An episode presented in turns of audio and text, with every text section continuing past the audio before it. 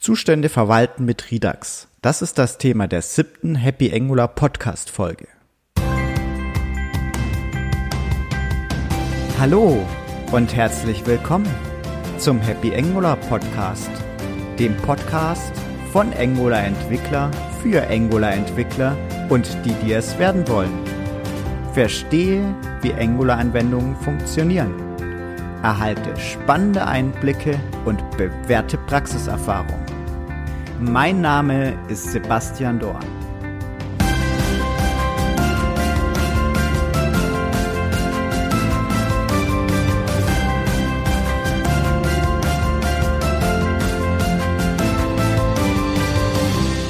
Hallo und herzlich willkommen zum Happy Angular Podcast, deinem Podcast für Angular-Themen.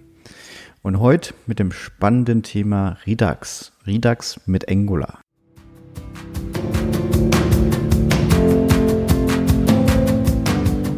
Redux müssen wir nicht unbedingt mit Angular einsetzen. Äh, Redux hat seinen Ursprung aus dem JavaScript-Bereich, aus dem Allgemeinen. Und zunächst schauen wir uns die Motivation dahinter an. Wir betrachten jetzt eine JavaScript-Anwendung, eine Single-Page-Application mit JavaScript und HTML.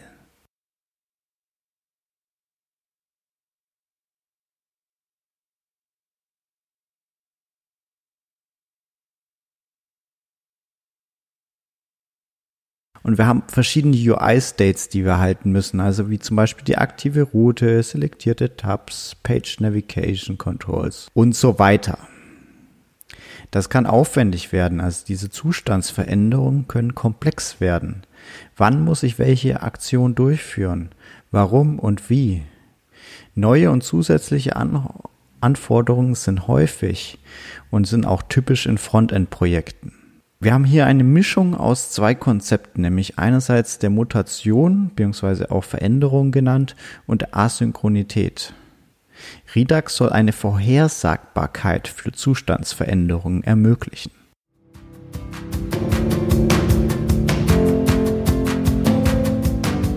Da kommen wir auch schon zu den drei Prinzipien zu Redux.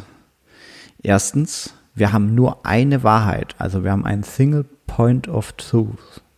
In diesem speichern wir die komplette Anwendungszustand. Das können wir mit eigener Objektstruktur machen und können es dort dann drin abspeichern. Dieser Zustand, der ist einfach nur read-only und wir können den nicht direkt verändern. Veränderungen werden mit nativen Funktionen gemacht und das sind dann Aktionen, die der Benutzer oder das Backend durchführt und mit Hilfe von Aktionen können wir den Zustand definiert ändern. Also wir haben dann mit Hilfe eines Reducers, nehmen wir den alten Zustand plus die Aktion, die durchgeführt werden soll, erhalten wir den neuen Zustand. Dieser Reducer ist eine native Funktion ohne Zugriff auf Backend-Strukturen. Also allein mit den Input-Daten, also dem alten Zustand plus der Aktion, kann er den neuen Zustand berechnen.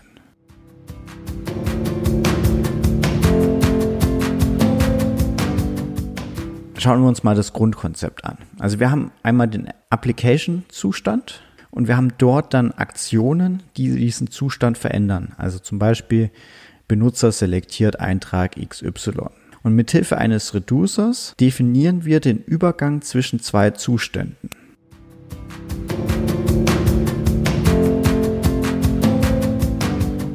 Wenn wir jetzt in die Details reinschauen, schauen wir mal erstmal uns die Aktionen an. Die Aktionen sind Nutzerdaten. Da können wir Payloads und können Informationen übergeben, was denn jetzt eigentlich innerhalb der Anwendung gemacht wurde und was wir eigentlich an diesen Speicher, also diesen Zustand Speicher senden wollen. Eine Aktion definiert an sich, was passiert. Das ist die einzigste Quelle an Informationen für den Store. Also wir können zum Beispiel eine Aktion Benutzer hat irgendwas selektiert. Gesendet wird das mithilfe von einem Depatch-Funktion und an sich ist es ein JavaScript-Objekt und über den Typ können wir auch die Art der Aktion definieren. Wir können zusätzlich noch angeben, ob wir eine Arrow Property oder eine Payload Property, die zusätzliche Informationen angibt, zum Beispiel bei der Selektierung, welcher Eintrag denn selektiert wird. Also wir haben eine Aktion, Benutzer hat in Tabelle etwas selektiert und in der Payload Property schreiben wir dann rein, er hat den Index 3 selektiert und das sind folgende Objektdaten. Zusätzlich können wir noch Meta-Properties angeben. Das sind weitere Informationen, die außerhalb vom Payload liegen. Reducer beantwortet die Frage, wie denn auf eine Aktion reagiert werden soll. Also wir bekommen den alten Zustand und die Aktion, die durchgeführt wurde. Und aus diesen beiden errechnen wir den neuen Zustand. Das heißt, aus diesen zwei Informationen bekommen wir immer den neuen Zustand. Niemals dürfen wir dabei die Argumente bzw. die Parameter der Aktion anpassen. Wir dürfen auch keine Ausführung von Seiteneffekten verwenden, wie zum Beispiel eine Routernavigation oder ein API-Call. Und wir dürfen auch keine Methoden aufrufen, die non-pur sind. Das sind zum Beispiel Funktionen wie Date Now oder Math Random. Die führen nicht immer zum selben Ergebnis, wenn man sie aufruft. Also es, wir dürfen in dem Reducer nur Berechnungen durchführen. Noch der Hinweis, wir können den Reducer natürlich auch in verschiedene Teile teilen.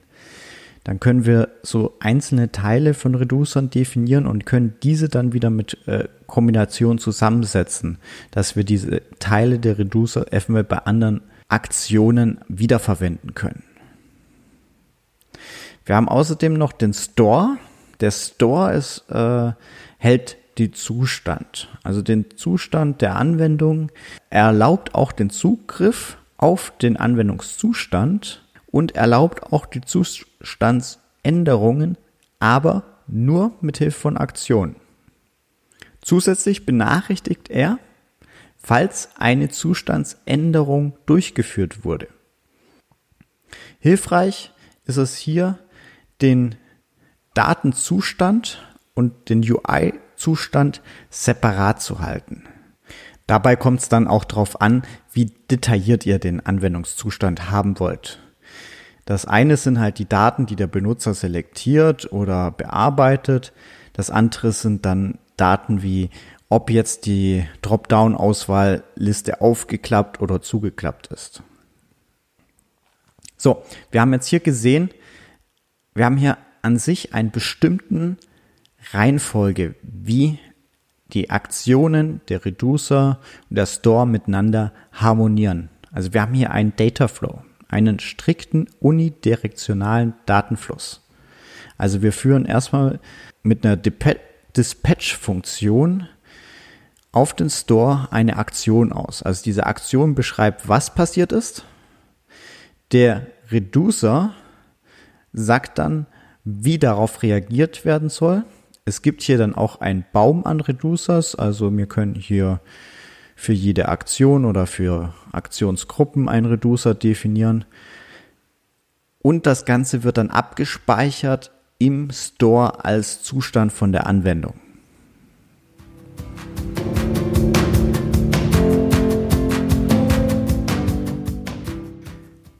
Jetzt haben wir uns das Grundkonzept von Redux angeschaut. Redux können wir auch in Angular einsetzen. Dafür gibt es Frameworks, die schon die Funktionalitäten vorimplementieren, zum Beispiel at ngrx oder Angular-Redux. Wir haben jetzt uns hier die Grundkonzepte angeschaut, wie die Aktionen, Reducer und der Store miteinander harmonieren. Wenn ihr mehr darüber wissen wollt, dann gebt mir ein Feedback, am besten per Xing oder Facebook. Und ihr findet die Shownotes zu dieser Happy Angular Podcast Folge unter happyangular.de slash p7 für die siebte Happy Angular Podcast Folge. Dazu findet ihr noch ein paar Grafiken, wie die Reducer, Action und Store in Redux zusammenarbeiten. Ich wünsche euch viel Spaß beim Programmieren und bis dahin alles Gute. Euer Sebastian. Ciao. Du hast wertvolle Erkenntnisse gewonnen und möchtest dein Wissen am angesprochenen Programmcode vertiefen? Dann besuche happyangular.de slash podcast. Dort findest du neben dem Programmcode auch die angesprochenen Links und Dokumente. Dir hat der Happy Angular Podcast gefallen? Dann gib deine ehrliche Bewertung in iTunes ab. Mit einer Bewertung hilfst du mir weitere Hörer zu gewinnen und somit auch dein Netzwerk zu erweitern. Eine Anleitung dazu findest du unter happyangular.de slash iTunes.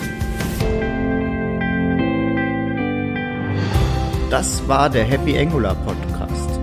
Der Podcast von Angular Entwickler für Angular Entwickler.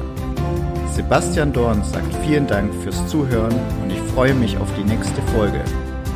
Ich wünsche dir, mein lieber Hörer, auch im Namen meiner Co-Moderatoren und Gäste viele tolle Ideen und vor allem viel Spaß beim Programmieren mit Angular.